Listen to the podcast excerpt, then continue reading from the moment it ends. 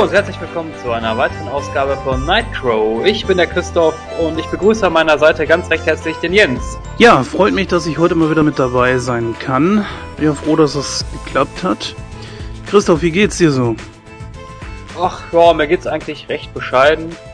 Nein, mir geht's eigentlich ganz gut. Ich äh, bin ja jetzt Ja, ich bin ja jetzt so kurz davor, mich, äh, ja, mir eine Suite im Würmerhotel zu mieten, weil ich bin ja jetzt kürzlich 30 geworden und äh, ja, man merkt das Alter dann doch schon so langsam. er seht da, da merkt, da meckert da wieder rum und ich mit meinen 35 sitz hier und aber na gut, man soll sich ja nicht beschweren, man ist ja noch keine 40. Ja. Aber ich habe auch was Positives zu berichten, denn wie du ja weißt, bin ich ein sehr, sehr großer Comic-Fan. Und ich habe äh, mir etwas zu meinem 30. Geburtstag gegönnt, und zwar eine offiziell limitierte Green Lantern Laterne. Yeah! Yippie! Was ist denn das? Verarscht mich jetzt, oder? ich weiß natürlich, was die Laterne ist, aber nein, was ist das? Irgendwie so eine spezielle Edition? Wie groß ist die? Oder ist das ein 1 zu 1 Replika? Das ist ein 1 zu 1 Replika. Äh, ich weiß nicht, äh, die, ich weiß nicht, ob du die, die Folge kennst äh, von der Big Bang Theory. Da hat Sheldon auch so eine Laterne und das ist äh, exakt die gleiche. Ja, also ich gucke zwar Big Bang Theory, allerdings äh, wirklich voll, also nur dann, wenn ich es äh, gerade auf Pro 7 sehe, dann bleibe ich da schon mal hängen. Wir sind ja momentan eher so bei Mike und Molly hängen geblieben und schauen uns das über Watch Ever an und da auch äh, chronologisch. Danach werde ich mir, glaube ich, die Big Bang Theory geben und äh, momentan ja, Mike und Molly ziehen da schon echt viel, viel Zeit mit weg. Und nicht nur das, ich habe jetzt auch echt angefangen, Breaking Bad zu gucken. Eine Serie, die mir immer wieder und wieder empfohlen wurde. Und naja gut, jetzt habe ich mal angefangen. Positiv ist wirklich, dass im Gegensatz zu dem, was man mir gesagt hat, die erste Staffel gar nicht mal so sich so sehr zieht oder so. Ich finde sie eigentlich wirklich sehr unterhaltsam. Und die Serie würde, glaube ich, sogar von auf einer Skala von eins bis zehn, wo zehn das Beste ist, vielleicht auch eine zehn bekommen. Aber trotzdem würde es die Skala nicht so sprengen. Weißt du, so dieses absolute über super duper Master Ding kann ich jetzt auch nicht sagen. Wie war das bei dir? Du kennst die Serie, oder? Breaking Bad kenne ich natürlich. Ähm, ich muss dazu sagen, also die Serie an sich, die ist okay. Aber äh, wie du ja weißt, bin ich selber vom Beruf her äh, Chemielaborant. Von daher äh, achte ich da auf sowas natürlich ganz genau oder beziehungsweise es fällt mir natürlich mehr auf, wenn da irgendwas erzählt wird, von wegen, wie sie dann da halt das Meth kochen und sowas, ne? Äh, da sind natürlich dann teilweise Sachen dabei, wo du dir denkst, so, hm, ja, ist jetzt nicht 100% würde das jetzt nicht so funktionieren, ne? Aber, aber nichtsdestotrotz ist die Serie sehr, sehr gut, äh, auch stellenweise auch gut recherchiert, aber ja, aber wie gesagt, es gibt dann halt so Kleinigkeiten, die einem dann halt so äh, mehr ins Auge fallen, sag ich mal, ne? Ja, natürlich, wenn man da beruflich noch einen Hintergrund hat, wie du zum Beispiel, kann man das natürlich viel eher beurteilen. Ich sitze natürlich da und denke nur so, ja, das wird wahrscheinlich schon seinen Hand und Fuß haben, was die da machen. Nichtsdestotrotz hat die Serie schon einen gewissen Realismus, da wird jetzt mancher ein bisschen Kopf fassen, äh, sich am Kopf fassen und fragen, spinnt er jetzt Realismus? Ja, in dem Sinne, dass ich sage, dass man bereits schon in der ersten Folge sieht, wie er überhaupt mit einer Knarre nicht umzugehen weiß. Er will sich erschießen und schafft es nicht. Also er guckt nicht mal nach, ob die, da überhaupt eine Patrone im Lauf ist. Dann in dem Moment, wo er ähm, dann irgendwie überprüft, was denn da los ist, geht löst sich plötzlich ein Schuss und er ist total erschrocken von der ganzen Geschichte. Sowas zum Beispiel. Also man, man hat da schon so ein bisschen versucht, drauf zu achten und das finde ich eigentlich auch schon ganz cool, genauso wie diese kleinen Reibereien zwischen ihm und seinem Partner. Das finde ich echt schon wirklich sehr genial. Was haben wir heute so im Programm? Ja, unser heutiges Programm ist äh, nicht rappelvoll. Wir haben uns äh, etwas bescheiden gehalten heute. Äh, zum einen werden wir natürlich uns gleich äh, wieder den aktuellen Kinostarts widmen. Im Programm haben wir ein Classic Review, das wäre Batman und Robin, womit wir dann auch die frühere Quadrologie der, ähm, äh, der Batman-Reihe abschließen werden. Und dann werden wir uns noch über einen Film unterhalten, den du im Kino gesehen hast, richtig? Ganz genau, und zwar ist das der Film Nonstop mit Liam Neeson. Ein Film, wo ich auch so ein bisschen gespaltener Meinung sein werde, wie halt eben bei unserem Hauptthema mit Batman. Denn, ähm, ach, das hört ihr einfach im Preview und dann äh, werdet ihr schon wissen, was ich meine. Ja. Ganz genau. Und dann würde ich einfach mal sagen, beginnen wir doch gleich mit unserem ersten Thema. Genau.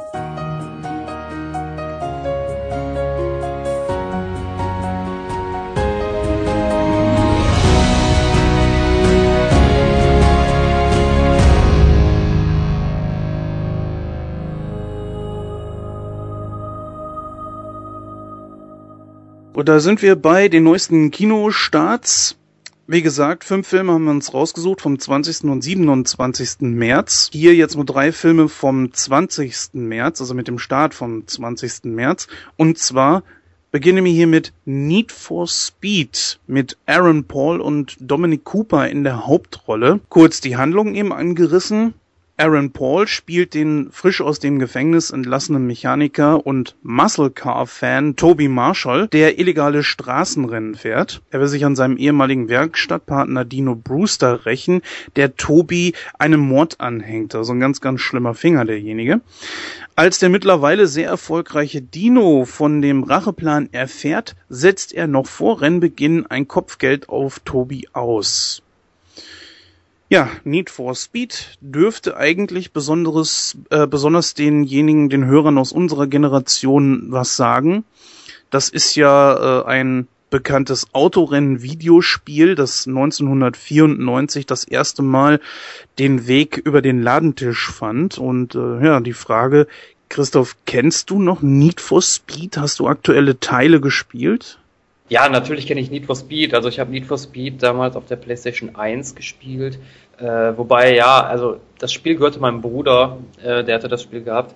Aber ich muss dazu sagen, so, so Sportsachen, so Autorennspiele und sowas, das ist überhaupt nicht meins. Also was ich früher als Kind ganz gerne gespielt habe, das waren so Jump-and-Run-Sachen. Äh, heutzutage spiele ich halt ganz gerne so Fantasy-Geschichten oder auch äh, etwas mehr actionlastig. Ähm, zum Beispiel die Metal Gear Solid Reihe, da bin ich ein ganz, ganz großer Fan von. Das habe ich, äh, den ersten Teil habe ich damals auch auf der PlayStation 1 gerne gespielt. Oder jetzt auch aktuell die Arkham-Reihe, also die, die Batman-Spiele, die spiele ich halt auch ganz gerne. Aber so Sportsachen, das war nie so wirklich mein Fall. Also das erste, was mir bei diesem Film hier einfiel, war natürlich die Fast and Furious Reihe, die hier schon unglaublich erfolgreich gewesen ist. Und ja, ich weiß nicht, meinst du, da kann Need for Speed noch mit anknüpfen oder, oder meinst du nicht, dass es ein bisschen Jahr um Jahre zu spät kommt? Ich muss, ich, wie gesagt, ich muss dazu sagen, ich, äh, ich wie gesagt, ich kenne mich damit jetzt nicht so aus. Ich weiß überhaupt nicht, ob Need for Speed irgendwie so eine größere Geschichte hat. Also so wie ich das jetzt äh, in meiner verblassten Jugenderinnerung habe, ist das einfach nur so ein Spiel, wo man halt doof im Kreis rumfährt, sag ich mal. Also ich weiß nicht, ob das irgendwie erfolgreich äh, sein kann. Also so vom, von der Handlung her, was du gerade gesagt hast, ja, weiß ich nicht. Klingt auch so 0815 irgendwie, ne? Ja, muss ich auch sagen. Aber wenn ich sagen muss, dass mir Aaron Paul, natürlich, den kennen wir aus Breaking Bad, äh, als Partner von Brian Cranston, dass ich finde, dass das ein guter Schauspieler ist und bestimmt auch äh, eine sehr gut besetzte Rolle damit hat. Aber trotzdem klingt das jetzt nichts, wo ich sagen würde, hey, dafür schmeiße ich jetzt meine äh, Fast and Furious Teile weg und werde mir auf jeden Fall den Film hier ansehen. Ich äh, allen voran fürs Kino, ich, also ich bin leicht skeptisch, will aber natürlich vorher, ohne den Film gesehen zu haben, nicht sagen, dass er absolut schlecht ist. Ich glaube, das wäre übertrieben, oder? Ja, definitiv wäre das übertrieben. Also wie gesagt, das, also da, ich kann jetzt natürlich nur für mich sprechen. Das ist jetzt ein Film, den würde ich mir nicht im Kino anschauen und den würde ich mir nicht auf Blu-ray oder DVD kaufen und den würde ich mir auch noch nicht bei dem Fernsehen anschauen. so, am selben Tag startete Die Dinos sind los. Äh, ja, dann sag doch mal kurz, wo geht's denn, worum geht's denn in diesem Film? Ja, also es geht darum, dass die Kinder Ernie, Max und, und äh, Julia werden 65 Millionen Jahre in die Vergangenheit befördert. Äh, sie landen dort im Nest des weiblichen Dinosauriers Sue. Und äh, der Dinosaurier Sue wird gesprochen von Melanie Griffith, äh, die die Kinder für, eine, für, ja, für ihre geschlüpften Jungen hält. sie haben die drei nicht nur eine, also so haben die drei nicht äh, nur eine unfreiwillige neue Mutter, sondern auch einen Bruder, nämlich den Dino Dodger. Und der wird gesprochen von Rob Schneider. Ernie, Julia und Max müssen nun einen Weg finden, wieder in ihre Gegenwart zurückzufinden, bevor die anderen Eier schlüpfen. Ja, du hast es schon erwähnt, Melanie Griffith und Rob Schneider sprechen hier und das Ganze ist ein Animationsfilm, so wie das aussieht. Natürlich denke ich mal mehr auf Kinder abgezielt und ich kann mir kaum vorstellen, dass es so irgendwie so in die Richtung eines äh, Ich unverbesserlich geht oder was meinst du? Äh, ich glaube, das geht eher so in die Richtung Findet Nemo, oder? Also so, so hört sich das jetzt für mich an. Solche Dinge, das habe ich ja schon mal gesagt, Animationsfilme sind auf jeden Fall was fürs Kino. Ich weiß gerade nicht, äh, ob der Film auch in 3D vorliegen wird, aber so, generell solche Animationsfilme sind natürlich etwas, was äh, fürs Kino natürlich gut gemacht ist. Ob das jetzt was für Erwachsene ist, ich weiß es nicht, das ist äh, schwer zu beurteilen. Ich äh, sehe gerade hier, dass auf filmstarts.de der Film so, so mit zweieinhalb von fünf Sternen bewertet würde, was bei unserem System natürlich 50 Prozent wäre. Muss man selbst entscheiden, ob man reingeht mit seinem Kind alleine, glaube ich, als ähm, jemand, der, äh, wenn man Kinderfilme mag, warum nicht? Also scheint wohl eher so ein Film zu sein für Familien, kleine Kinder und vor allen Dingen auch äh, vielleicht Mütter. Jetzt habe ich mir natürlich die ganze deutsche Mütternation zum Feind gemacht. Applaus, Applaus, Applaus, Applaus. genau. Gut, was steht denn als nächstes auf der Liste? Ja, als nächstes auf der Liste hätten wir die Frau des Polizisten. Äh, es geht um ein ungezogenes Ehepaar mit Kindern, das sich nun in ihrer neuen Umgebung zurechtfinden muss. Äh, während der Vater die ganze Zeit am Arbeiten ist, um die Familie zu versorgen, wird das Verhältnis zwischen Mutter und Tochter immer besser. Genau das führt dann auch zu Spannungen in der Beziehung, weil der Vater eifersüchtig ist auf das neue und gute Verhältnis zwischen Mutter und Tochter. Ja, äh, kleiner Hintergrund dazu, der Film wurde komplett ohne Drehbuch gedreht. In der Hauptrolle haben wir Alexandra Finder oder Finder, wie immer man das aussprechen mag, und David Zimmerschied. Genau. Also das ist natürlich ein komplett deutscher Film und äh, für dich ganz besonders interessant, er ist nicht unbedingt sonderlich weit weg von dir gedreht worden sogar. Also die Dreharbeiten dauerten vom 11. April bis zum 19. Juni an und gedreht wurde im münsterländischen Stadtlohn. Ja, Stadtlohn kenne ich. Ich war mal, ja, da ist echt der Hund begraben. Ich war mal, ich, ich war nicht, nee, ich war nicht in Stadtlohn, ich war in Borken, aber das liegt ja da auch in der Ecke. Mhm, genau. Ja, und da, ich weiß nicht, da hatten wir irgendwie so ein Treffen gehabt, keine Ahnung, ich weiß es nicht mehr so genau, woran ich mich aber erinnern kann, dass äh, nach, nach 21 Uhr kein Zug mehr fuhr. das war sehr witzig. Ja, das ist ein deutscher Film, ja, so hört sich das auch an, ehrlich gesagt. Ja, sehr interessant, dass die da ungefähr zwei Monate für den Dreh gebraucht haben der Film geht und jetzt haltet euch mal alle fest, fast drei Stunden. Also wackere 175 Minuten hat man hier äh, durchzukauen. Das bei einem solchen Thema, also ich glaube, dass solch ein Thema nach 80 Minuten ungefähr, würde ich sagen, schnell ausgereizt ist. Natürlich für Leute, die jetzt äh, Action oder sonst irgendwas erwarten, ist das definitiv nichts. Hier wird sehr auf die Charaktere eingegangen und Charakterentwicklung und so weiter. Und von daher, ja, ich, ich weiß es nicht. Es ist schwierig zu sagen, ob man wirklich dafür drei Stunden hätte drin nehmen müssen. Also. Ja, ich frage mich auch äh, die ganze Zeit so ehrlich gesagt, wie, wie, drei Stunden, wie will man da, wie du schon sagtest, wie will man da mit drei Stunden füllen? Ja, ist das hier so eine, so eine, so eine, so, ein, so eine Geschichte so irgendwie so, wo man so die Gedankengänge von dem Vater die ganze Zeit sieht und er dann so steht, ach nein, meine, meine Tochter und meine Frau haben ein tolles Verhältnis und ich bin hier das äh, fünfte Rad am Wagen. äh, was soll der Sch mal ernsthaft, was soll der Scheiß? Also wir haben natürlich die Handlung jetzt ziemlich äh, krass zusammengestaucht.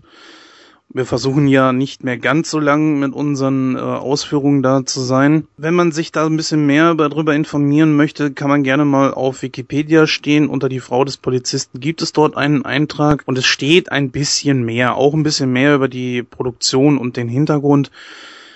Und äh, kann, man kann sich da schon entsprechend informieren. Dort gibt es auch unter anderem äh, eine Kritik von kritik.de, also die Filmseite. Und ich denke, das ist ganz aufschlussreich. Ähm, Ja, ansonsten persönlich für mich würde ich sagen, ist das nichts, wofür ich ins Kino gehen würde. Ähm, es ist schwierig zu sagen, ob einem da jetzt drei Stunden geballte Langeweile entgegenbläht oder man da ganz schwierig. Und das noch bei deutschen Filmen. Ja. Vielleicht wäre es ganz interessant, weil man die Orte kennt, dass man sich den Film nochmal selber anguckt, aber das äh, muss jeder selber wissen. Ja, also definitiv muss das jeder für sich selber entscheiden, äh, ob man den Film jetzt sieht oder nicht. Also ich äh, muss ganz ehrlich sagen, das ist, das ist wieder so ein typischer Film, der kann bei Arte laufen. Ja, der kann bei Arte laufen, aber auch nirgends woanders. Aber naja, gut, äh, sei es drum. Äh, kommen wir zu einem nächsten Kinostart, der jetzt äh, die kommenden Tage der großen Leinwand zu sehen sein wird. Und zwar ist das Captain America. Ja, Captain America ist zurück. Im Original heißt er Winter Soldier und Achtung, deutscher Titel, Captain America 2, The First Avenger. Äh, genau genommen müsste es doch The Return of the First Avenger sein, ne? Ja, oder The Return, aber ne, deutscher Titel. das nur nebenbei. Ja, im zweiten Teil trifft Captain America auf James Bucky Barnes, gespielt von Sebastian Stan äh, der damals von ihm selbst äh, für, für seine Spezialeinheit ausgebildet wurde. Eigentlich hielt man Bucky für tot, doch er überlebte. Er wurde von russischen Wissenschaftlern mit einem ja, bionischem Arm ausgestattet und sie löschten auch sein Gedächtnis. Außerdem machten sie ihn zum Profikiller. Als er wieder auf seinen ehemaligen Kameraden Captain America trifft, stehen sich die, die beiden daher als Feinde gegenüber. Ja. In den Hauptrollen haben wir wieder Chris Evans, äh, Scarlett Johansson und natürlich Samuel L. Jackson. Ja, genau, die spielen dann wieder mit. War ja auch klar, also ich glaube, für Captain America waren ja auch drei Filme angedacht, wenn man sich jetzt mal, wenn man die Avengers-Filme mal ausklammert, wo ja auch schon der zweite in der Mache ist. Oder täusche ich mich da, Christoph? Ja, ich bin mir jetzt nicht hundertprozentig sicher, ob das äh, ein Dreiteiler werden sollte, weil wenn du dich äh, zurückerinnerst an unsere erste Rezension, das war glaube ich sogar in der allerersten Sendung, da haben wir ja Captain America durchgesprochen und da waren wir ja eigentlich so die Bank durchweg die Meinung, dass äh, der Film eigentlich nur gemacht wurde, weil halt äh, Captain America zu den Avengers gehört und das halt eine Verfilmung sein musste. Äh, dementsprechend bin ich da jetzt ein bisschen, äh, ja, ich, ich war überrascht, als es dann doch hieß, dass man einen zweiten Teil macht.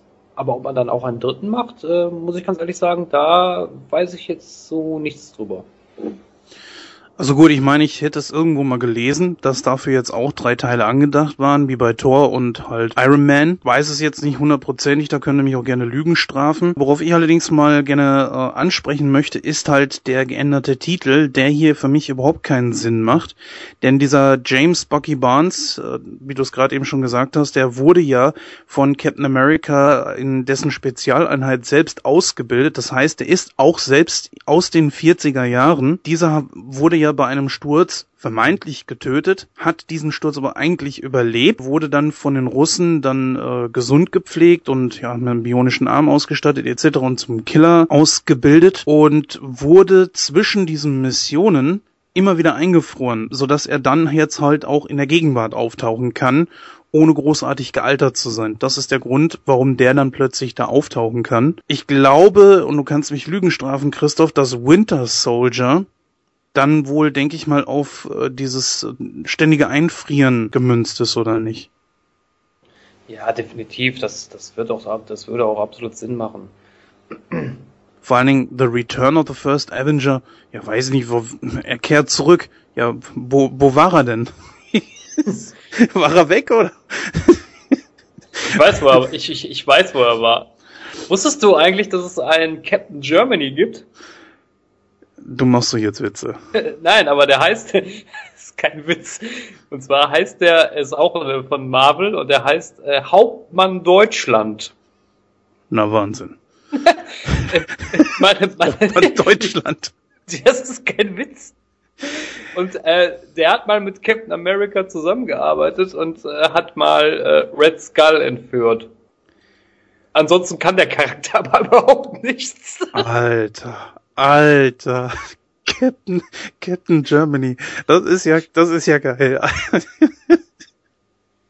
Ja, einzig zu erwähnen wäre noch, dass ähm, der Film zeitlich äh, nach den Ereignissen von The Avengers spielt. Der erste Teil war nicht schlecht und ich würde sagen, eine Empfehlung ins Kino zu gehen bei diesem hier kann man auf jeden Fall, oder nicht? Ja, Jens, das ist absolut ein Film, wo man ins Kino gehen kann. Also wie gesagt, ich äh, persönlich bin jetzt nicht so der große Captain America-Fan. Ich fand den ersten Film auch jetzt äh, ja nicht so berauschend. Aber nichtsdestotrotz werde ich mir den zweiten Teil ansehen, eben weil es eine Comic-Verfilmung ist und ich halt ein Comic-Fan bin. Natürlich schaue ich mir das an.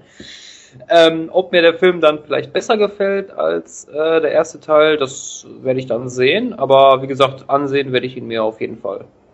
Ja, wo wir schon bei Scarlett Johansson sind, gehen wir weiter zum nächsten Film, den wir uns da rausgesucht haben. Der startete ebenfalls am 27.03. und zwar ist das Her. In der Handlung, da verliebt sich der Hauptcharakter und zwar Theodore, ich hoffe, ich spreche das richtig aus, Twombly, der von Joaquin Phoenix gespielt wird, in die Stimme seines neuen Betriebssystems und fragt sich nun, ob diese Liebe überhaupt möglich ist also die Handlung wirklich mal ganz, ganz hart zusammengestaucht. Die äh, Computerstimme ist in diesem Fall Scarlett Johansson. Eigentlich finde ich eine ziemliche Verschwendung einer Schauspielerin, die, die nicht nur gut aussieht, sondern, sondern auch wirklich was drauf hat. Aber äh, gut, Namen ziehen nun mal und Scarlett Johansson hat's ja auch, ist ja momentan auch äh, wirklich gefragt. Christoph, wir sind ja meistens auf der Suche nach außergewöhnlichen Geschichten. Jetzt haben wir hier eine. Ich weiß ja nicht, ob du schon mal ein Verlangen hattest, dein Navi zu poppen, nur weil es ein richtig geile, eine richtig geile Stimme ist. Nein, das nicht, aber ich hatte mal ein Verlangen danach, äh, mein, mein Handy zu heiraten. Ja, okay, okay. Die, was da für Kinder bei herausgekommen wären, das möchten wir gar nicht wissen. Und seit, seitdem habe ich einen sehr intelligenten Toaster. ja, also die Geschichte ist wirklich sehr, sehr außergewöhnlich. Äh, wäre das was, was du dir ansehen würdest? ich weiß nicht. ähm, würde ich mir das ansehen? Also ich, ich würde es mir, ja, wenn es im Fernsehen laufen würde, würde ich es mir ansehen. ins Kino, ja. Nein, das muss ich mir nicht im Kino ansehen und das ist auch kein Film, den ich mir auf Blu-ray oder DVD kaufen muss. Aber wie gesagt, das, ich, das ist ein Film, ja, wenn er im Fernsehen läuft, dann ja, würde ich mal reinseppen. Vielleicht, wenn der wirklich gut gemacht ist, würde ich vielleicht sogar hängen bleiben, wer weiß, aber ins Kino, nein. Nein. Also ich sage mir ja immer, äh, dass mich eine Liebesgeschichte interessiert, wenn sie außergewöhnlich ist. Das hier ist außergewöhnlich. Nur ist die Frage, ob es nicht irgendwo, also zumindest wenn man sich das durchliest, irgendwo an der Grenze zur Lächerlichkeit kratzt. Der Film hat jetzt nicht unbedingt schlechte Bewertungen bekommen.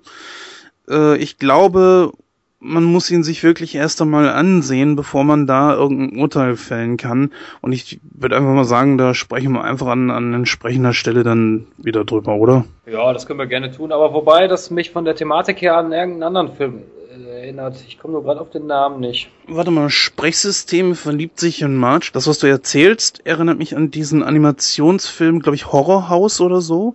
Ist das das vielleicht? Ja, genau, genau. Das war auch, das war auch eine Halloween-Episode bei den Simpsons. Gut, damit wären wir erstmal durch mit den für uns zumindest äh, interessantesten Kinostarts der letzten zwei, drei Wochen. Einem weiteren Kinofilm, der auch erst vor zwei, drei Wochen gestartet ist, ist Nonstop. Über den werden wir jetzt ausführlicher sprechen. Den konnte ich nämlich im Kino sehen. Also wenn ihr mehr über den Film erfahren wollt, dann bleibt einfach dran. Bis gleich.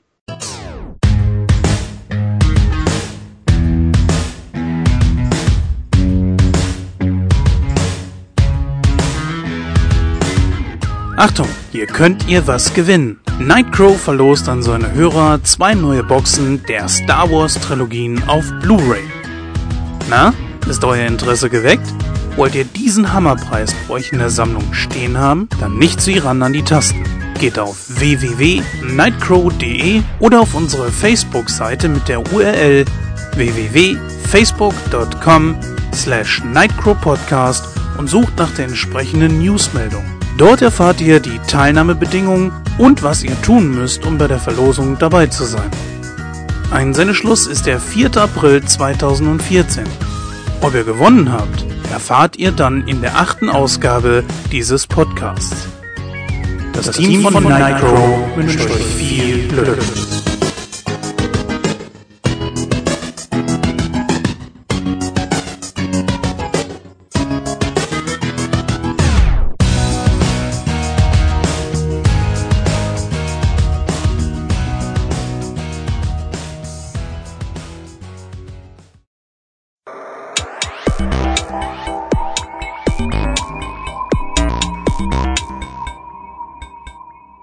Zwar besprechen wir jetzt den aktuellen Kinofilm Nonstop, den, wie der Jens bereits schon gesagt hat, äh, sich ansehen konnte.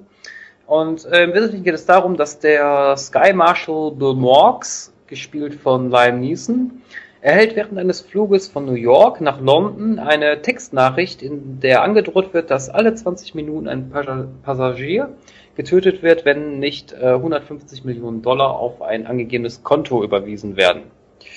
Naja, nun muss der Sky Marshal nicht nur den Täter unter den Fluggästen ausmachen, sondern auch eben diese beruhigen.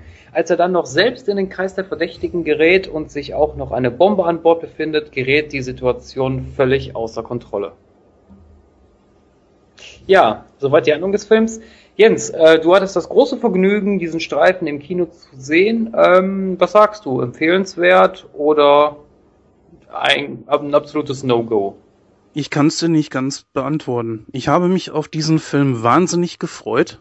Wirklich, sehr. Weil ich, ähm, ich liebe eigentlich Filme, die sich auf äh, engem Raum befinden.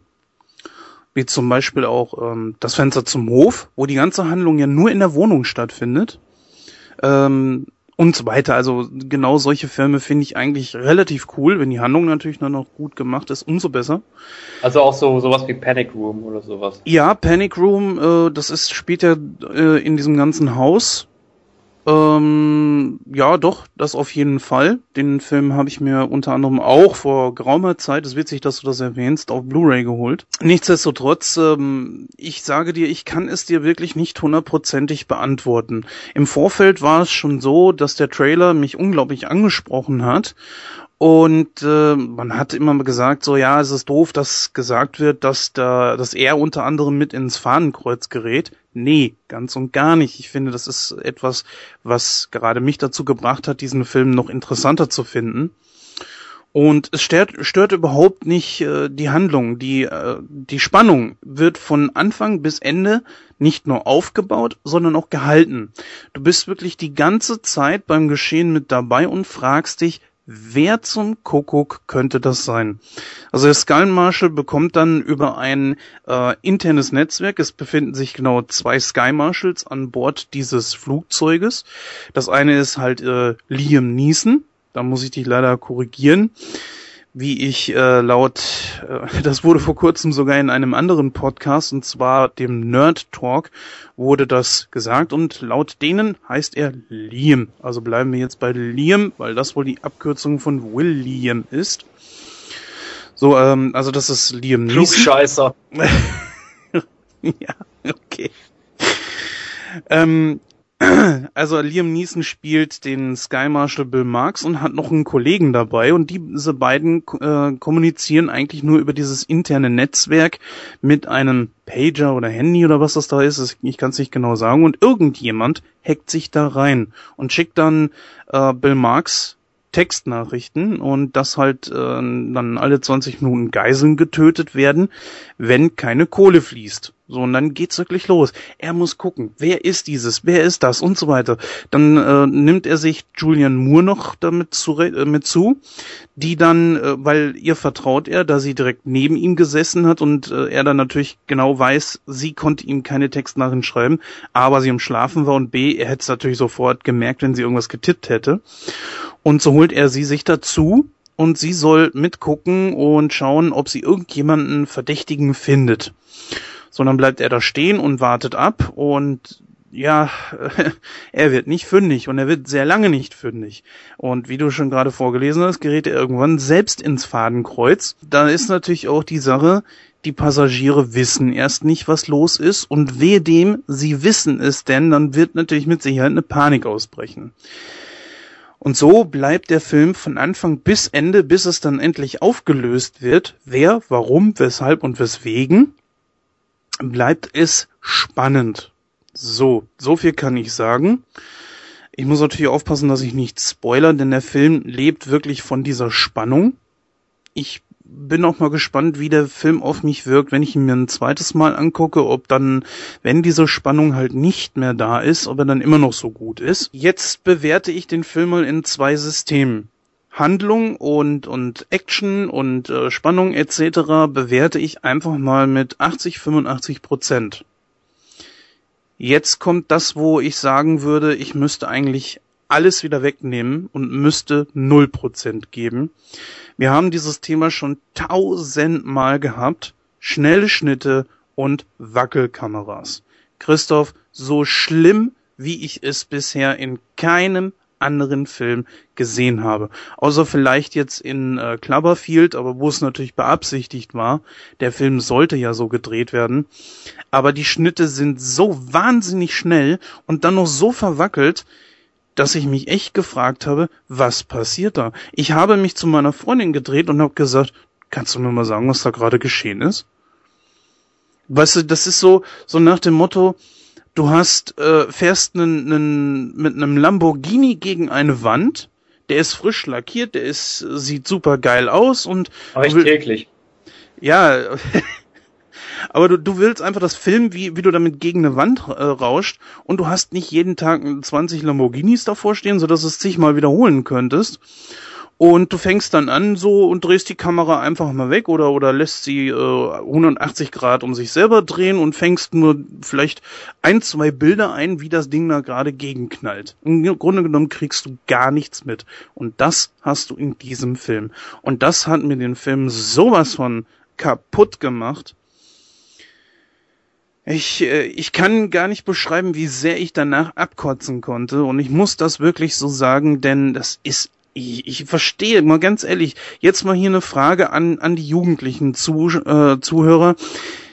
Schreibt uns doch mal bitte, warum und weswegen steht ihr oder, oder überhaupt, steht ihr wirklich auf diese Wackelkameras? Vermittelt euch das wirklich Action? Ich persönlich muss sagen, ich mit meinen äh, 35,5 Jahren, ich kann der ganzen Handlung nicht folgen. Wenn innerhalb von einer Sekunde ungefähr gefühlte zehn Schnitte sind, die auch noch total verwackelt sind. Im Grunde genommen hätten sie ein Testbild bringen können mit nur dem Ton. Es wäre für meine Augen einfach besser gewesen.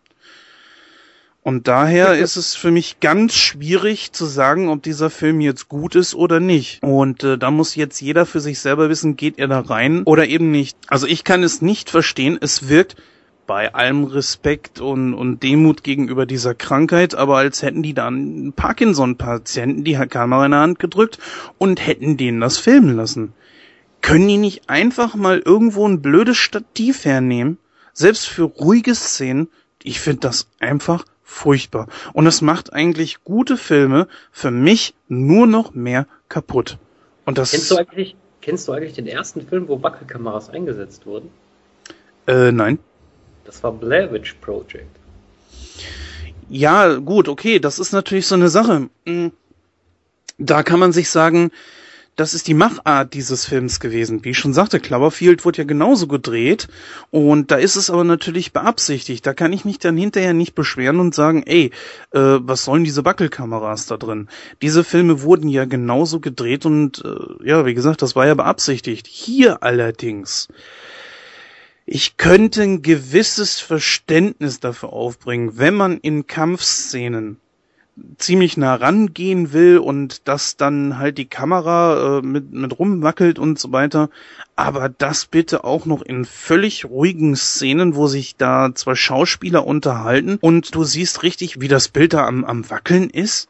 Nein, das geht überhaupt nicht. Ich sag dir ganz ehrlich, hätte, wäre das der nächste, ähm, wäre der Regisseur anwesend gewesen, hätte ich ihn dafür zur Sau gemacht. Für sowas müsste man eigentlich sein Geld wieder zurückverlangen, was man allerdings natürlich leider nicht kann. Sonst würden das bestimmt viele machen. Äh, die Besetzung, sag ich mal, war auf jeden Fall genial. Liam Neeson, Der Mann ist nun auch schon über 60 Jahre alt. Was man ihn aber ehrlich gesagt nicht anmerkt, also ich habe jetzt vor kurzem Batman Begins gesehen, da spielt er ja Ras Al Ghul und ist da schon um einiges jünger. Ich glaube so zehn Jahre bestimmt. Und ich ja, find, ja, aber Batman Begins ist von 2005. Also kannst du dir ausrechnen, wie alt er da war. Dann waren es neun Jahre. Oh Gott, Alter, ja. Alter. Jetzt mach ich mal den Klugscheißer. Jetzt mach ich mal den Klugscheißer. Dieser Film wurde vom 1. November 2012 an gedreht und wurde dann am 2. Januar 2013 beendet. Also im Grunde genommen haben wir dann hier sogar ungefähr sieben, acht Jahre dazwischen. Aber trotzdem äh, muss ich sagen, dass der Mann immer noch gut für Ende 40 oder Mitte 50 durchgeht. Und er nimmt auch kein Blatt vom Mund. Also der Mann hat echt, der hat's wirklich drauf. Julianne Moore, ja, gute Schauspielerin, auf jeden Fall. Hier muss ich allerdings sagen, hätte es eine so hochkarätige Schauspielerin für solch einen Charakter nicht unbedingt gebraucht. Denn ähm, sie ist nicht gerade unwichtig, aber auch nicht zwingend notwendig für die Handlung gewesen. Ähm, von daher trotzdem natürlich schön, dass sie mit dabei war und die beiden, die beiden harmonieren auch sehr gut miteinander. Also ich habe den Film, ja wie gesagt, nicht gesehen, ich habe aber den Trailer gesehen, als ich mir den Stromberg-Film angeguckt habe. Was für eine Überleitung. Aber okay, äh, da habe ich jedenfalls den Trailer gesehen und äh, als ich den Trailer gesehen habe, ist mir spontan ein Film mit Jodie Foster eingefallen. Kannst du dir denken, welcher? Ja, Flightplan. Richtig, genau. Das hat mich so ein bisschen daran erinnert. Also bei Flightplan fällt der Verdacht nicht direkt sofort auf den Sky Marshal. In Nonstop ist der Sky Marshal natürlich direkt im Fokus und wird auch äh, mit beschuldigt, weil man sieht ja durch den Trailer und daher verrate ich da ja nichts, dass halt äh, bedingt dadurch, dass das Konto, wo die 150 Millionen Dollar drauf überwiesen werden sollen, auf seinen Namen lautet. Und dadurch gerät er natürlich automatisch ins Schussfeld. Also es ist auch sehr interessant, wie diese Leute getötet werden. Also es werden tatsächlich auch Morde stattfinden und es kommen Leute ums Leben aber die Art und Weise wie ist ebenso so eine Überraschung. Und ich sage euch, da werdet ihr selbst nie drauf gekommen. Also da hat man sich wirklich sehr viel Gedanken gemacht und man sitzt selber da und denkt sich, verdammt nochmal, wer könnte das sein? Und äh, ich muss gestehen, ich war auf dem völlig falschen Weg. Ja, Jens, wie würdest du denn zum Abschluss den Film äh, ja auf unserer bewährten Skala äh, bewerten? Ja, wie ich anfangs schon sagte, ist das sehr schwierig. Ich hasse diese verdammten Wackelkameras und im Normalfall hätte ich es vorher gewusst, hätte ich diesen Film boykottiert. Rein von der Handlung, von der schauspielerischen Leistung und so weiter, von der Spannung, würde ich sagen, kriegt er ja 85 Prozent. Soweit dann unser äh, Preview für die heutige Ausgabe. Dann widmen wir uns doch jetzt unserer Classic-Rubrik. Bis gleich.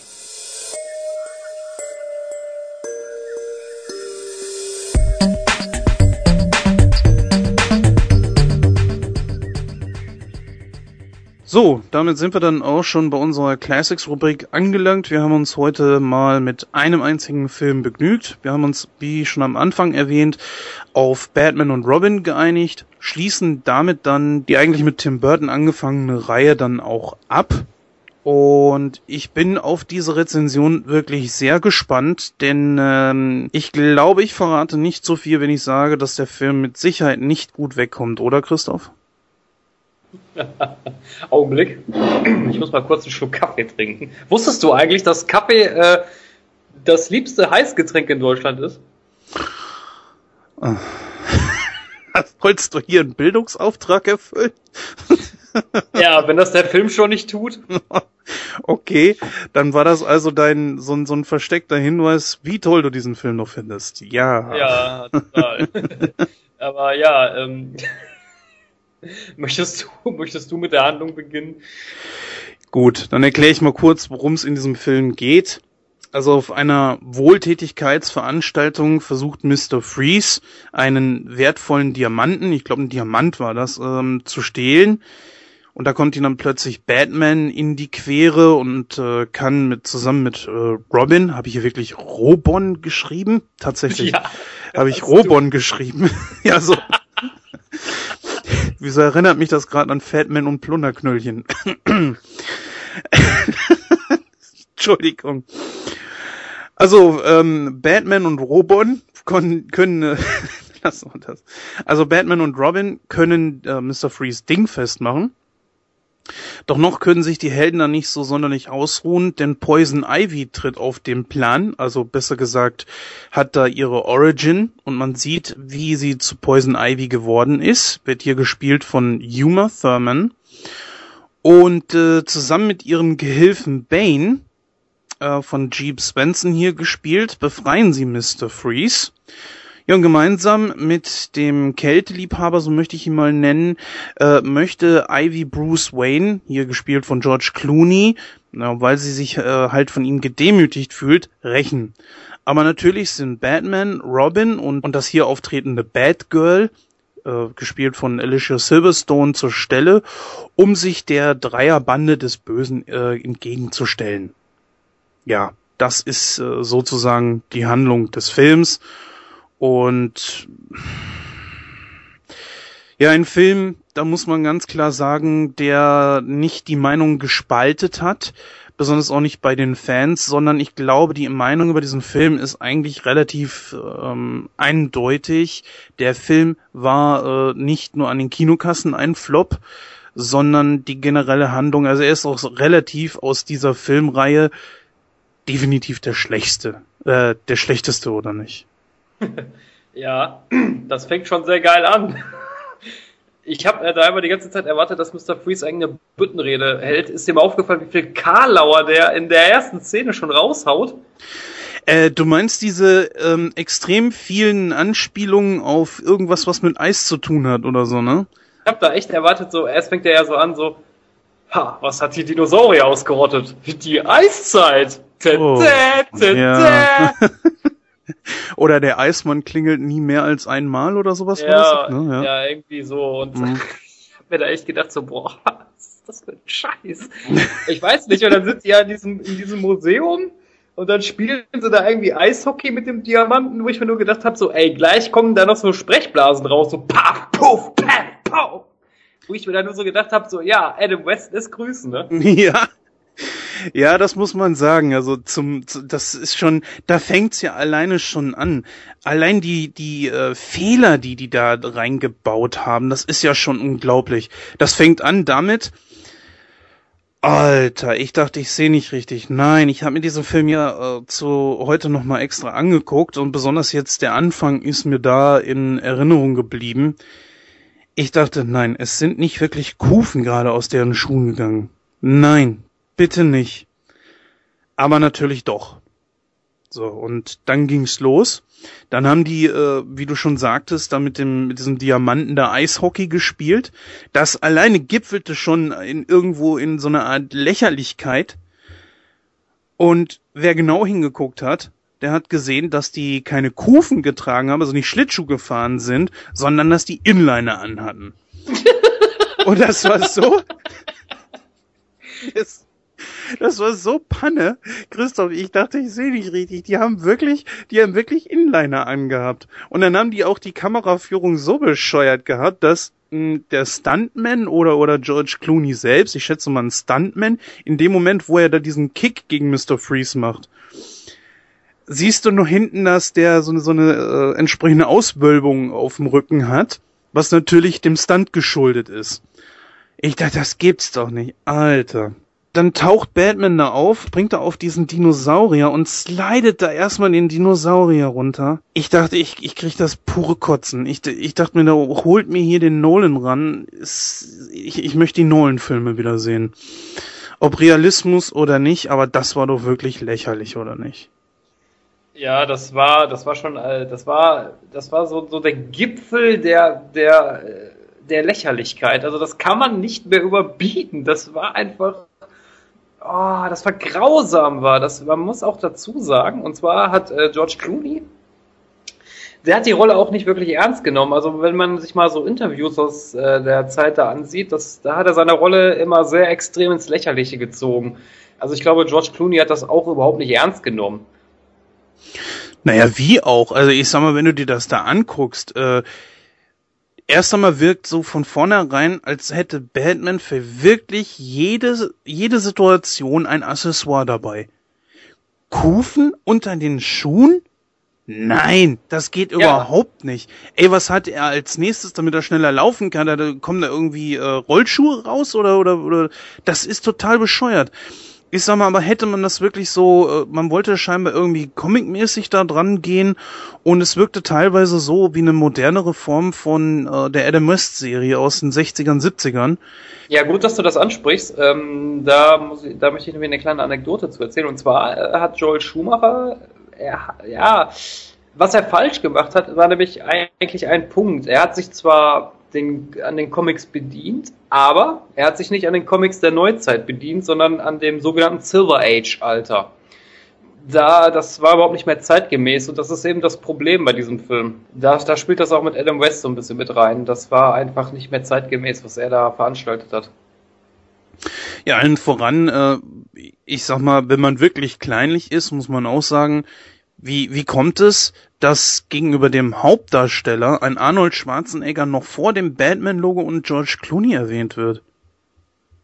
Also, wenn man wirklich kleinlich ist. Ja, okay, das, das äh, finde ich jetzt wirklich sehr kleinlich. Hm. Ja gut, äh, nächstes, was mir sofort aufgefallen ist, dass Sprünge, Würfe oder von irgendwas, das wirkte überhaupt nicht real. Man hat ganz gemerkt, die, die haben einen gewissen Satz gemacht und dass die von irgendwo, man hat ganz deutlich gemerkt, dass die von irgendwas gezogen oder getragen wurden oder so. Kein Hang zum Realismus. Ich fand das furchtbar. Äh, die Sprüche, die du vorhin angesprochen hast von Mr. Freeze, die fand ich eigentlich noch cool. Oder am Anfang auch so diesen, diesen etwas, äh, ja, die Sprüche fandest, die Sprüche fandest du cool. Ja. Äh, Gut aufgepasst. ja, auch so am Anfang diese Geschichte da, dass, dass, ähm, dass Robin einen meint, er möchte jetzt auch einen Wagen haben, weil es bei den Mädels besser ankommt und äh, Batman dann meinte so, ja, das ist der Grund, warum Superman alleine arbeitet. Mm, ja, war aber auch okay. Generell so, so, er hat einen gewissen Trash-Faktor, der ganze Film und ich glaube, das macht ihn wenigstens noch ansehbar. Aber das, das zieht sich ja, der, der Film an sich, auch für Comic-Fans ist das ja eine einzige Frechheit. Wenn ich, wenn du erlaubst, mache ich mal einen kleinen Sprung, indem ich einfach mal die Charaktere durchgehe. Äh, Mr. Freeze, da muss ich jetzt leider auf dich zurückgreifen. Ich weiß nicht, ist dieser Anzug zumindest irgendwie ein bisschen comic-konform? Ich habe Mr. Freeze nie verfolgt. Äh, nein. nein. der Anzug. Ja, gut, ich meine, das kann man natürlich auch ein bisschen schlecht darstellen. In den Comics äh, sieht der Charakter so ein bisschen anders aus. Äh, ja, aber ich sag mal so, die Darstellung an sich von Mr. Freeze, wenn, wenn du dir Mr. Freeze mal genauer anguckst, der ist ja der einzige Charakter in dem Film, der so ein bisschen Tiefe bekommt. Das ist auch in Ordnung so. Ähm, zum Beispiel, er macht das ja alles nur, weil er seine Frau heilen möchte. Also eigentlich verfolgt er ja ein sehr moralisches Ziel. Allerdings sind die Methoden, die er anwendet, ja nicht so ganz äh, ähm, edel, sag ich jetzt mal. Das ist soweit in Ordnung. Also das passt auch alles mit der Comic-Geschichte überein. Es gibt auch so eine nette Szene. Ich weiß nicht, ob du die Batman Animated Series kennst. Ja, doch, also zumindest vom Durchseppen her. Ähm, da gibt es eine Szene, und zwar ist das die erste Folge, in der Mr. Freeze auftaucht, ähm, Herz aus Eis. Da sieht man Mr. Freeze, wie er in seiner Zelle sitzt und äh, so eine so eine so eine Schneekugel in der Hand hält und wo, wo so ein Abbild von seiner Frau drin eingeschlossen ist, die sich dann so dreht und dann läuft ihm eine Träne übers Auge. Und genau diese Szene wurde eins zu eins in dem Film eingesetzt. Das fand ich eigentlich sehr sehr gut auch, wie gesagt, die, diese ganze Geschichte drumherum mit seiner Frau Nora, die halt an dieser unheilbaren Krankheit leidet und er nur ein Heilmittel sucht. Auch diesen, diesen Unfall, wie er halt letztendlich zu Mr. Freeze wurde, das wurde ja in dem Film auch gezeigt. In, ich glaube, im Film oder was hat sich da Batman angeguckt. Äh, also so eine Videoüberwachung, das war auch soweit in Ordnung. Wie gesagt, also Mr. Freeze ist eigentlich der einzige Charakter in dem Film, der mir auch gefällt. Von der Darstellung her. Ähm, und wenn du erlaubst, mache ich jetzt mal einen kleinen Sprung und äh, zu einem Charakter. Ich glaube, da hat den Fans am meisten das Herz geblutet. Bane. Oh jetzt ja. Ja, jetzt überlasse ich es dir, äh, den Leuten hier mal kurz zu erklären, wer ist Bane und warum hat er eigentlich so eine, ja, so einen Kultstatus und was ist hier schiefgelaufen? Ich muss dazu sagen, äh, ich bin ja ein sehr großer Batman-Fan, aber Bane ist eigentlich so ein Charakter, der liegt mir persönlich jetzt nicht so. Ich bin ja eher so der Scarecrow-Fan, aber okay, das nur am Rande. Aber bei den Fans ist Bane, äh, Bane sehr beliebt und zwar ist Bane, ja, den kann man so als Anti-Batman, sage ich jetzt mal, betrachten. Bane ist äh, so gesehen, er, ist, er steht mit Batman auf einer Stufe, kann man sagen. Also er ist, äh, wie gesagt, er ist sehr, er ist sehr intelligent, was er in dem Film ja überhaupt nicht ist. Findest du? Wirklich nicht? Äh, nein, nicht so wirklich. Also die Weisheit mit Löffeln gefressen hat er in dem Film ja nicht gerade. Und ähm, er ist natürlich sehr stark. Er ist natürlich nur stark durch diese Venom-Droge, die er sich halt spritzt.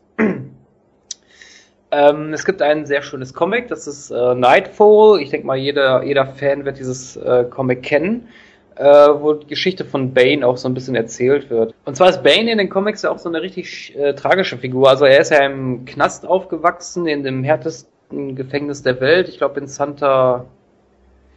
Ja, Santa. Oh, ich weiß es nicht mehr genau, irgendwas mit Santa. Das, äh, also da, das bitte ich jetzt zu entschuldigen, das fällt mir jetzt gerade so spontan nicht ein. Ähm, auf jeden Fall, äh, ja, da hatte, da hat er halt einen Mitgefangenen erschlagen und äh, war dann in Einzelhaft jahrelang, wo er trainiert hat und hat dann irgendwann was von Batman so am Rande mitgekriegt, dass es halt diese, diese schwarze Fledermaus in Gotham City gibt.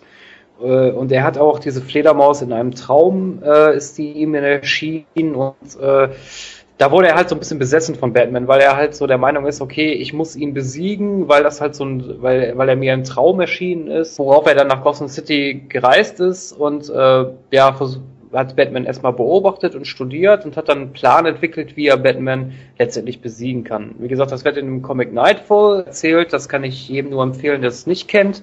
Äh, wie gesagt, ich könnte das jetzt, äh, ich könnte das jetzt alles erzählen, aber das würde einfach zu lange dauern. Das würde jetzt ein bisschen den Rahmen sprengen. Deswegen, äh, wie gesagt, kann ich nur jedem das Comicbuch Nightfall empfehlen, wo Bane ja auch letztendlich äh, Batman das Rückgrat gebrochen hat. Also wie gesagt, wer das Comic nicht kennt, lest es euch durch. Das ist wirklich sehr, sehr gut. Um das mal ganz, ganz einfach mal auf den Punkt zu bringen, Bane ist halt ein Charakter, der ist, wie gesagt, sehr intelligent, sehr verschlagen und das alles ist er in dem Film nicht.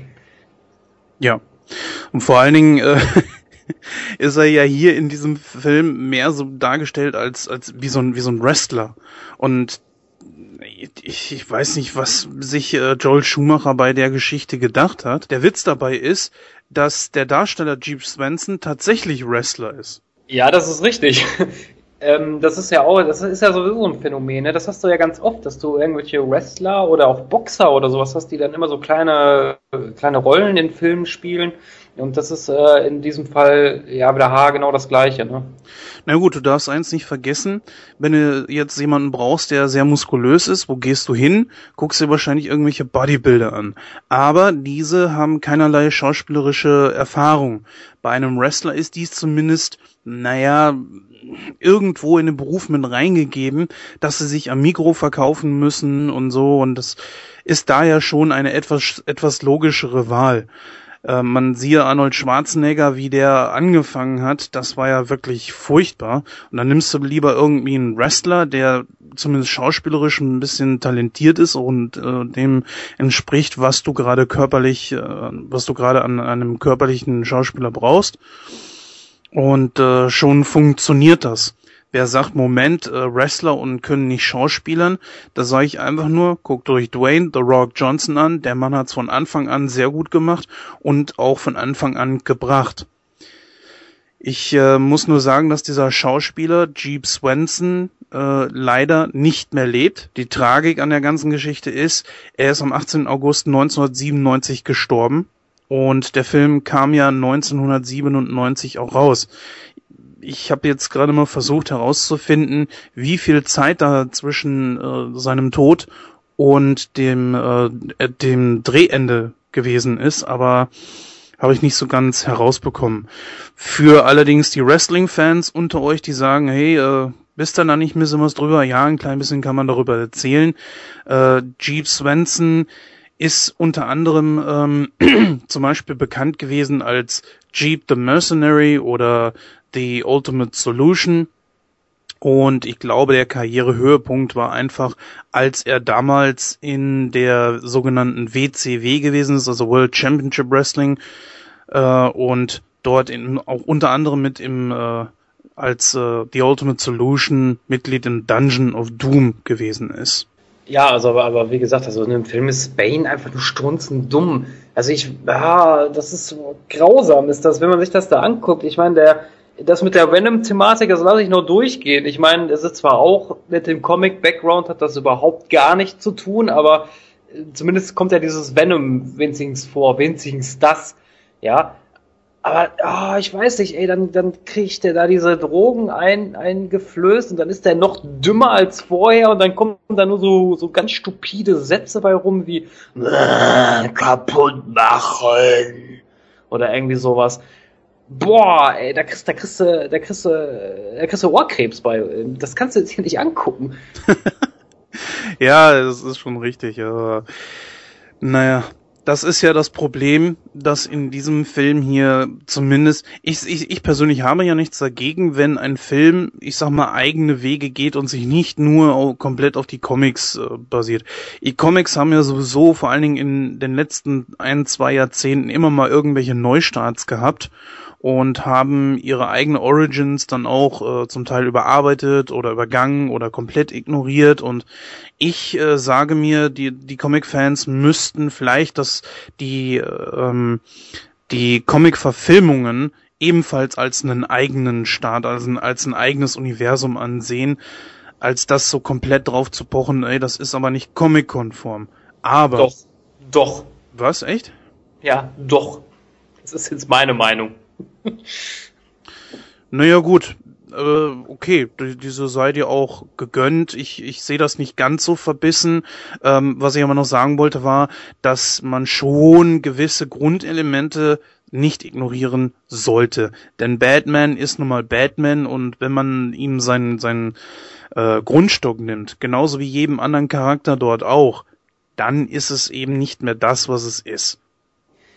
Ja, also jetzt mal Spaß beiseite. Also natürlich, man kann das als eigenes Universum betrachten, aber ja, das ist immer so ein zweischneidiges Schwert. Also wenn ich mir eine Comic-Verfilmung ansehe, wie du schon sagtest, dann erwarte ich einen Grundstock. Dann erwarte ich, dass Charaktere sich nicht anders verhalten, sondern dass sie sich so verhalten, wie sie halt in den Comics dargestellt werden. Und ich erwarte auch, dass Charaktere ihre, ihre Gimmicks haben. Mhm. Ja, ihre Eigenheiten äh, und so, das ist klar.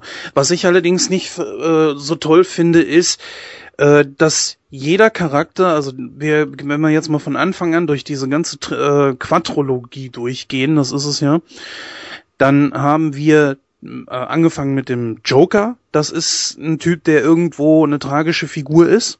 Wir haben im zweiten Teil den Pinguin gehabt. Ich glaube, tragischer geht's eigentlich kaum.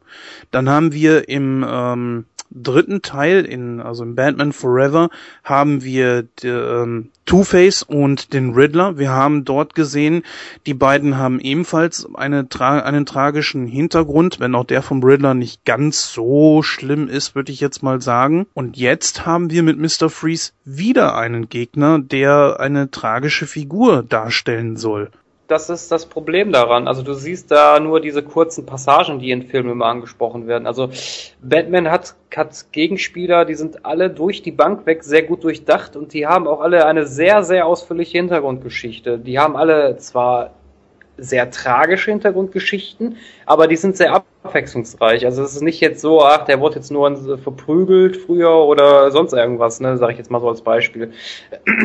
Deswegen finde ich sowas immer immer doof. Also ich würde ganz gerne mal so einen Film sehen, wo wirklich nur ein Charakter beleuchtet wird, nur ein Gegenspieler, der wirklich wirklich eine komplette Hintergrundgeschichte mitbringt. Sowas würde ich gerne mal sehen. Ja, dann haben wir natürlich jetzt noch äh, Poison Ivy auf dem Plan. Ähm, Poison Ivy heißt ja mit bürgerlichen Namen Dr. Pamela Lillian Isley. Das ist auch soweit korrekt.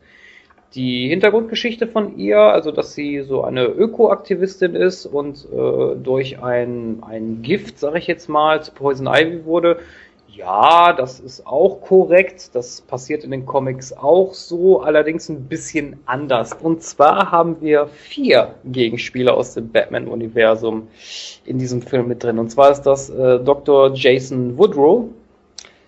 Der äh, ist ja in dem Film für die Verwandlung von Pamela Isley verantwortlich zu Poison Ivy. Das ist so zwar nicht ganz korrekt. Er, Im Film wird er ja von Poison Ivy getötet, aber in den Comics wird er halt äh, von Poison Ivy in diesen, diesen äh, anderen Gegenspieler verwandelt. Das ist halt auch so ein Pflanzenvieh irgendwie.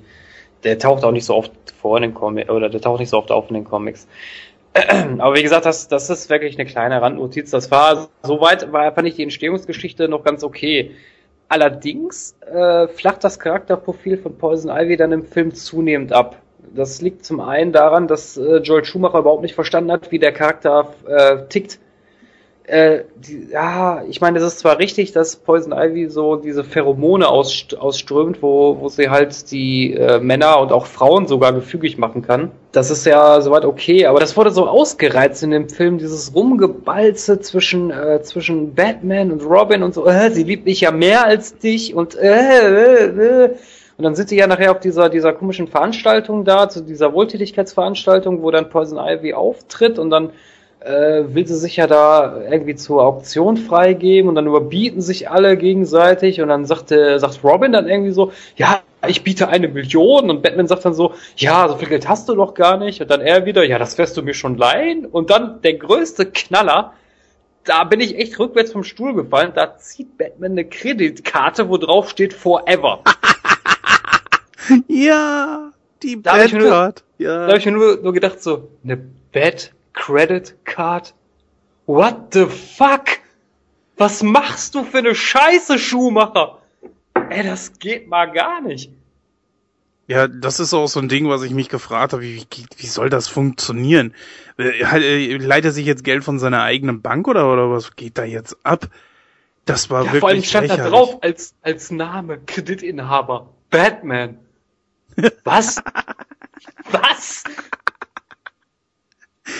Ah, klasse. Ey, das ist so Trash schon kaum zu überbieten, ey. Und da fragen sich die Leute manchmal, warum diese Filme floppen. Das ist doch kein Wunder. So, ähm, was mir noch aufgefallen ist, ähm, kurz nachdem Poison Ivy in Gotham ankommt, da verändert sie ihre Frisur, aber das scheint hier wohl ein Filmfehler zu sein. Sie hatte erstmal schwarze Handschuhe an und in einem Kamerawechsel hat sie die plötzlich nicht mehr an. Ist dir das aufgefallen? Äh, ja, jetzt wo du es ansprichst, das ist mir so gar nicht aufgefallen, aber ja, du hast recht. Ja, und das, das ist nicht das Einzige. Ich glaube, so einen richtig heftigen Fehler haben sie auch am Ende gemacht.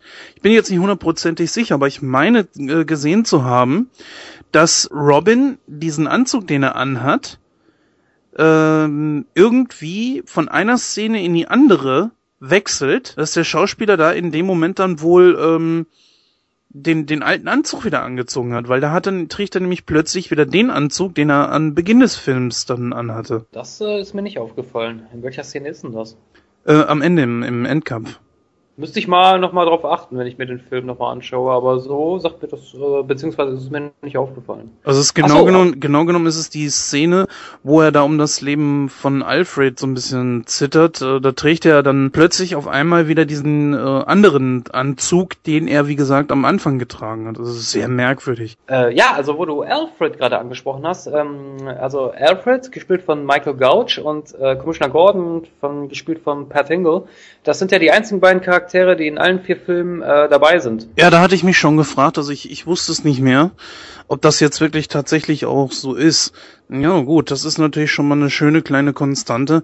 Ändert aber nichts daran, dass sowohl also Batman und äh, Batman Returns sich komplett äh, anfühlen wie wie so eine eigene Reihe gegenüber dem kleinen Film von Joel Schumacher. Ja, also die Charaktere, die bleiben sich ihrem Profil auch überhaupt nicht treu, außer vielleicht Alfred. Der ist der einzige Charakter, der eigentlich äh, in allen vier Filmen konstant ein gleiches Niveau hat.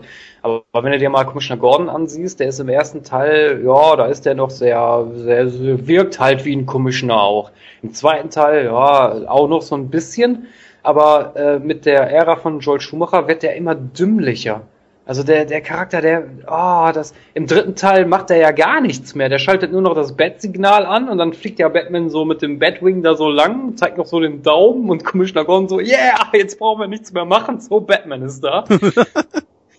und im vierten Teil, da macht er, der, da ist das so ein, so ein vollkommener Vollhorst, der überhaupt gar nichts auf die Reihe kriegt. So, das, oh. Und äh, Commissioner Gordon, den kennt man ja aus den Comics und auch in der Nolan-Reihe wurde der eigentlich sehr gut dargestellt. Das muss ich äh, mal lobens, loben, lobenderweise erwähnen. Ja, so will ich einen Commissioner Gordon sehen und nicht so, so ein, so ein, so, so einen dümmlichen Vollhorst, der überhaupt nichts auf die Reihe kriegt. Wie fandest du denn jetzt zum Beispiel ähm, Alicia Silverstone als Batgirl? Hör auf, ey. Hör auf. Ja, ja, erstmal ist, ich glaube, die Geschichte ist sowieso total verworren, weil normalerweise ist doch eigentlich Barbara Wilson, die ja im, eigentlich Batgirl auch ist, das ist doch nicht die Tochter von Alfred, oder? Ja, im Film ist es die Nichte. Im Film ist es die Nichte, aber, aber dann ist, aber sie ist doch auch nicht die Tochter, die hat doch eigentlich mit Nein, nein, nein. Nein, nein, äh, äh, Barbara Gordon heißt sie eigentlich, das ist die Tochter von Commissioner Gordon.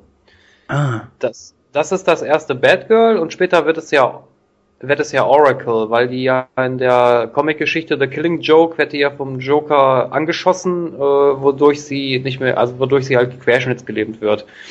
Da nennt sie sich dann halt nur noch Oracle, sitzt im Rollstuhl und äh, hilft Batman eigentlich nur noch so als Hackerin, sag ich mal.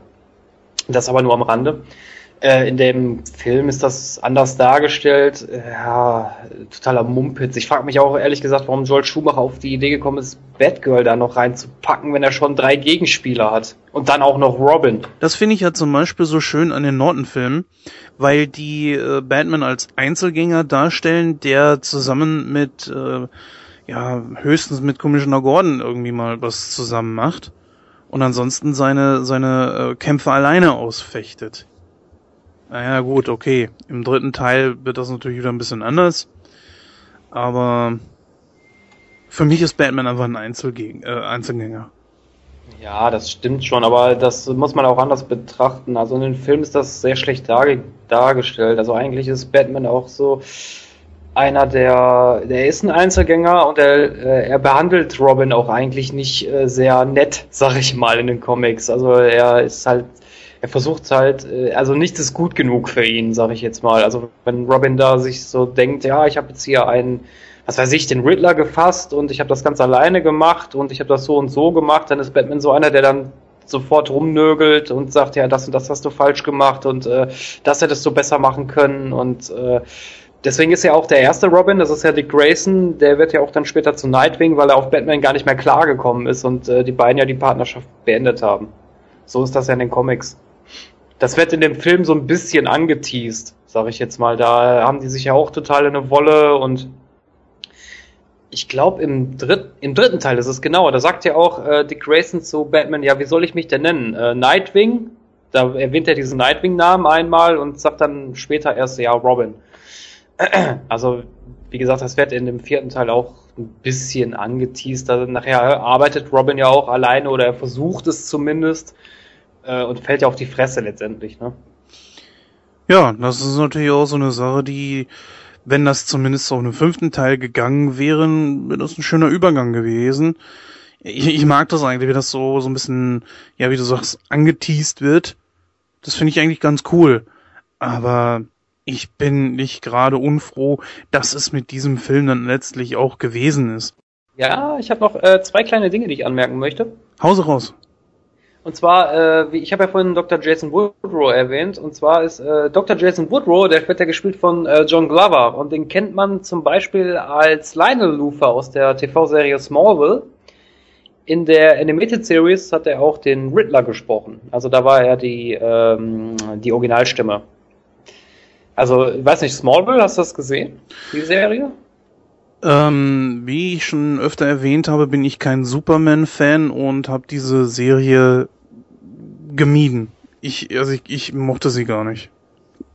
Schade. Also ich fand äh, Lionel Luthor, also den er da verkörpert hat, also den Vater von Lex Luthor, fand ich eigentlich ganz gut. Also das ist eigentlich schade, dass er in dem Film da so eine blöde Rolle hat, aber in der, Serie kommt er kommt er sehr gut rüber. Dann noch eine kleine Anmerkung, die ich machen möchte, und zwar ist das, äh, äh, was nochmal Poison Ivy betrifft. Und zwar äh, ist Poison Ivy äh, einer der wenigen Charakteren, ich weiß nicht, ob du das wusstest, äh, die bisexuell ist. Nee, das wusste ich zum Beispiel nicht.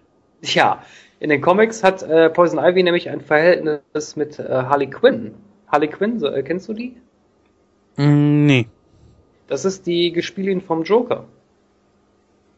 Ja, guck mal, so tief bin ich da jetzt tatsächlich wirklich nicht drin in diesem Universum. Ich meine, ich kenne ein bisschen was, Aber so tief wie du da Bescheid, also so wie du da Bescheid weißt, das weiß ich natürlich nicht. Was mir aufgefallen ist, äh, wenn ich, ich mir die gerade die Besetzung durchlese, dass äh, Ralf Möller als äh, Asylum Guard. Ja, der war, der hat einen Wärter in Arkham Asylum gespielt, ja. Äh, interessant ist noch zu wissen, dass äh, falls Arnold Schwarzenegger die Rolle von Mr. Freeze äh, abgelehnt hätte, hätte Joel Schumacher Sylvester Stallone für die Rolle gecastet. Ich war damals im äh, Warner Brothers Movie Park. Das war ungefähr, glaube ich, zu dem Zeitpunkt, wo der Film auch gedreht wurde. Und dann hat man so ein bisschen was über den Film erzählt gehabt. Da war ja Internet noch nicht so groß und bekannt und deswegen war das recht interessant, was die eine erzählt hat. Und zwar hatte man Arnold Schwarzenegger wohlgenommen, weil dieses, ähm, dieses, ähm, weil dieser Anzug von Mr. Freeze wohl so unglaublich schwer gewesen ist. Also der muss extrem schwer gewesen sein. Ja, das stimmt schon. Also der Anzug, der hatte schon ein paar, ich weiß nicht, wie viel er gewogen hat. Also das weiß ich jetzt überhaupt nicht. Also wenn das vielleicht einer unserer Zuhörer so aus dem Stegreif weiß, kann er das gerne mal in den Kommentaren schreiben. Aber nee, das stimmt schon. Also der Anzug, der war, ja, der war schon nicht ohne. Kannst du dich dran erinnern, an welch, ähm, ja genau, das, diese Parallele darauf wollte ich vorhin noch mal kurz eingehen, das habe ich vergessen gehabt. Und zwar, äh, dass äh, Alfred und äh, die Frau von Mr. Freeze, Nora, äh, die leiden ja an derselben Krankheit. Und zwar ist dieses, dieses ähm, McGregory-Syndrom, heißt das, nennen die das, glaube ich. Mhm. weißt du, weißt du, wonach das benannt ist? Keine Ahnung. Na, weißt du es wirklich nicht? Und zwar ist das an mhm. einem Produzenten benannt. Und der Produ Produzent hieß äh, Peter McGregory Scott. Aha, okay. Das ist natürlich auch eine schöne Sache eigentlich. Ja, ich, ich, ich sag ja, ich mag sowas, wenn man da sich ein bisschen kreativ dran austobt und so. Das finde ich eigentlich immer eine coole Sache. Und auch natürlich schön, dass man wenigstens ein paar gute Sachen an diesem Film hier eigentlich finden kann. Dann erzähl mal weiter, was hast du noch? Ich hätte sogar noch was. Ja, erzähl ruhig. Ja, und zwar war es so, dass ähm, in einem Interview, das finde ich eigentlich ganz witzig, in einem Interview wurden mal die Darsteller gefragt, äh, welches, also welche Requisite sie vom Filmset mitnehmen würden. Weißt du, was sie, was sie geantwortet haben? Batman? Nein, Arnold Schwarzenegger, äh, Schwarzenegger sagte, er möchte gerne die Rüstung von Mr. Freeze mitnehmen. Uma Thurman wiederum sagte, sie würde gerne den Pflanzenthron von Poison Ivy mitnehmen. Ellen McPherson sagte, sie wollte eigentlich nur so eine Kappe haben. Und weißt du, was George Clooney gesagt hat? Mm. Er würde gerne, er würde gerne Ellen McPherson mitnehmen. so, und jetzt gerade ist Christoph zusammengebrochen. Ja, vor lauter Lachen. oh Mann, Mann, Mann. Ja, also. Gut, sind wir durch? Ich hätte sogar noch was. Alter, du bist ja wie Otto. Einen habe ich noch, einen habe ich noch. Einen, eine, eine habe ich noch, einen habe ich noch. Nein, ähm, ich weiß nicht, vielleicht weißt du das sogar selber. Also äh, George Clooney hatte sich mal beim, beim bei den Dreharbeiten am Bein verletzt. Oh. Ja, beim Baseballspiel. Oh Gott, oh Gott, oh Gott. Und zwar, äh, der hatte sich so stark verletzt, dass er, ähm, dass er einen Fuß in Gips hatte und äh, da musste man immer den Stiefel so abschneiden, weil damit das halt passt. Und in einer Szene siehst du das sogar. oh man, ey. Mr. Freeze, der kann ja, glaube ich, nicht über null Grad leben oder findet, empfindet das als sehr unangenehm, raucht aber eine Zigarre. Hä? Also, das ist ja aber wie ich dich kenne, hast du noch was. Ja, ich hätte noch eine Kleinigkeit. Jetzt noch eine Kleinigkeit. Ja, komm mal ja. raus. Ja, im, äh, im Arkham Asylum siehst du, siehst du eine, äh, so einen kleinen Easter Egg und zwar siehst du da das Riddler und das äh, Two-Face-Kostüm hängen in einer Szene. Aha, wusste ich gar nicht. Mhm. Wo denn? Das ist äh, in der Stelle, wo, ähm, wo war das nochmal genau? Ach ja, genau, wo, die, wo diese beiden Wärter, die sitzen in dieser Asservatenkammer und dann bricht Bane durch diese, durch diese Steinwand da durch und dann siehst du da in dieser Ecke, siehst du das Riddler und das äh, Two-Face-Kostüm hängen. Wobei ich mich da einmal gefragt habe in der Szene, äh, das Riddler-Kostüm macht ja noch Sinn, weil er ja in Arkham Asylum einsitzt. Mhm. Aber wo haben die das Two-Face-Kostüm her? Der Typ ist doch gestorben. Richtig, ganz genau. Ja, keine Ahnung. Vielleicht irgendwie aus der Kanalisation gefischt oder so. Wahrscheinlich. Oh Mann. Ja, liebe Zuhörer, wie ihr hört, das ist voll ins Christophs Metier. Und ich glaube, da haben wir dann auch schon mal eine gute Voraussetzung dafür, wenn wir uns die Nolan-Filme durchnehmen und äh, können uns da dann schon drauf freuen. Also hier hat der gute Christoph wirklich jede Menge zu erzählen. Das ist natürlich auch gut so. Was jetzt noch abschließend fehlt, und da bin ich mal gespannt, wie Christoph als großer, großer Batman-Fan denn jetzt diesen Film bewertet. Also ich muss sagen, mein Herz blutet. Mein Herz blutet. Ich möchte mir am liebsten eigentlich irgendwo, ja, nein, das ist zu krass formuliert, ja, obwohl eigentlich doch, eigentlich möchte ich mir die Kugel geben, wenn ich mir diesen Film ansehe. Ich würde diesem Film 5% geben. Oh, uh. 5%. Also so brutal wäre ich jetzt zum Beispiel nicht. Ich sage mal, wenn ich jetzt reflektiere, der Film ist eigentlich totaler Trash. Und ich bin eigentlich auch schon ein großer Batman-Fan, besonders der Filme, wenn sie gut gemacht sind. Aber das hier geht ja wirklich komplett überhaupt nicht auf. Du hast in den beiden Filmen von Tim Burton oder den drei von Nolan hast du ganz klare, vernünftige, logische Handlungen. Du hast, äh, ja, ich sag mal, die, es wird auf Details geachtet und so. Und in diesem Film hier achtet man überhaupt nicht darauf, ob das, wenn sie zum Beispiel von einem Ort zum anderen springen, dass das irgendwie authentisch aussieht oder so. Das sieht so künstlich aus und man merkt ganz genau, dass da überhaupt kein Wert drauf gelegt wurde. Oder so völlig übertriebene Action, wie zum Beispiel am Anfang mit dieser Rakete, dass die da einfach aus dieser Rakete rausspringen. Ja, scheißegal und surfen da auf diesem äh, surfen auf dieser Raketentür und ja, nee, ist klar, Alter, komm mal, komm mal klar, hier, was soll denn dieser Schwachsinn? Ich, ähm, ich sage, wenn man mal keinen Bock hat, sich groß, irgend, großartig irgendwie gehirnmäßig anstrengen zu wollen, dann kann man sich diesen Film geben.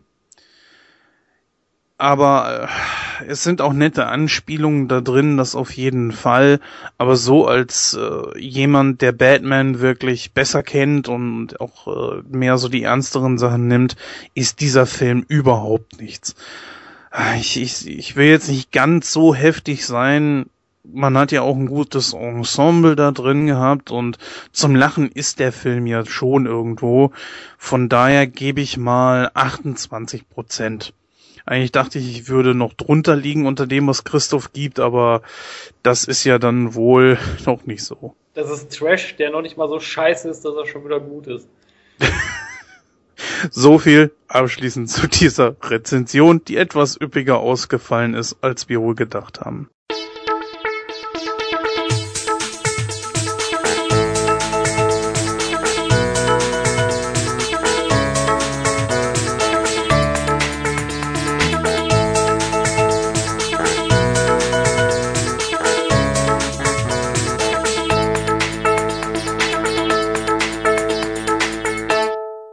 Damit sind wir auch schon am Ende der siebten Folge angelangt. Im Gegensatz zur letzten Episode sind wir heute mal ein bisschen auf die Bremse getreten, haben einen aktuellen Kinofilm besprochen und ein Review zu einem etwas älteren Film, sind damit im Gegensatz zum letzten Mal wirklich äh, ja um einiges kürzer. Ich weiß gar nicht, was jetzt so am Ende rauskommt. Um die anderthalb Stunden dürften wir ungefähr liegen. Ich hoffe, es hat euch heute wirklich gut gefallen. Schaltet auch auf jeden Fall äh, beim nächsten Mal wieder ein. Unser Podcast steht euch äh, auf so vielen Plattformen zur Verfügung, wie es glaube ich irgendwo nur geht. Auf podcast.de, auf unserem Blog könnt ihr euch ihn anhören. Ihr könnt euch dort runterladen oder auch direkt streamen. Wir haben dort ja einen Webplayer eingerichtet, wo ihr jedes Mal die aktuelle Folge dann auch finden werdet. Ihr könnt uns auf ähm, iTunes finden, was natürlich eine sehr, sehr schöne Sache ist. Ihr könnt unseren Feed abonnieren und, und, und, und, und. Und natürlich YouTube nicht zu vergessen. Also es gibt eigentlich äh, zig Möglichkeiten, wie ihr in den Genuss unseres Podcastes kommt. An und für sich möchte ich noch mal so ein bisschen auf die kommenden Folgen hinweisen, wo wir dann auch mal wieder ein paar Gäste haben werden und unter anderem auch verschiedene Themensendungen, wo wir natürlich unter anderem auch auf die aktuellen Kinofilme eingehen werden, aber ansonsten das Thema dann irgendwie themenbezogen halten werden. Wir haben es ja heute schon mal angeteased mit äh, Mary Poppins und zum Beispiel auch äh, Saving Mr. Banks, einem gerade in den Kinos aktuellen Film. Natürlich auf den Besuch, den, auf den ich mich am meisten freue. Es ist nur die große Frage, ob einer, ob zwei oder alle drei vom Trackcast, die uns in einer der nächsten Folgen besuchen werden, wo wir unter anderem dann die Filme nicht nur äh, so generell über Star Trek sprechen werden und über den Trackcast an sich, sondern auch über die beiden Filme von J.J. Abrams. Da freue ich mich ganz besonders drauf. In diesem Sinne sage ich dann einfach mal Tschüss, macht's gut, bis dann, bis zum nächsten Mal, schaut euch viele Filme an und ja, nehmt fleißig am Gewinnspiel teil. Bis dann. Ja, auch ich möchte mich äh, recht herzlich bedanken, dass ihr vorbeigeschneit gekommen seid. Bleibt cool, bleibt uns gewogen und äh, ja, bleibt mir nur noch zu sagen, äh, bis zum nächsten Mal. Bis dann. Ciao.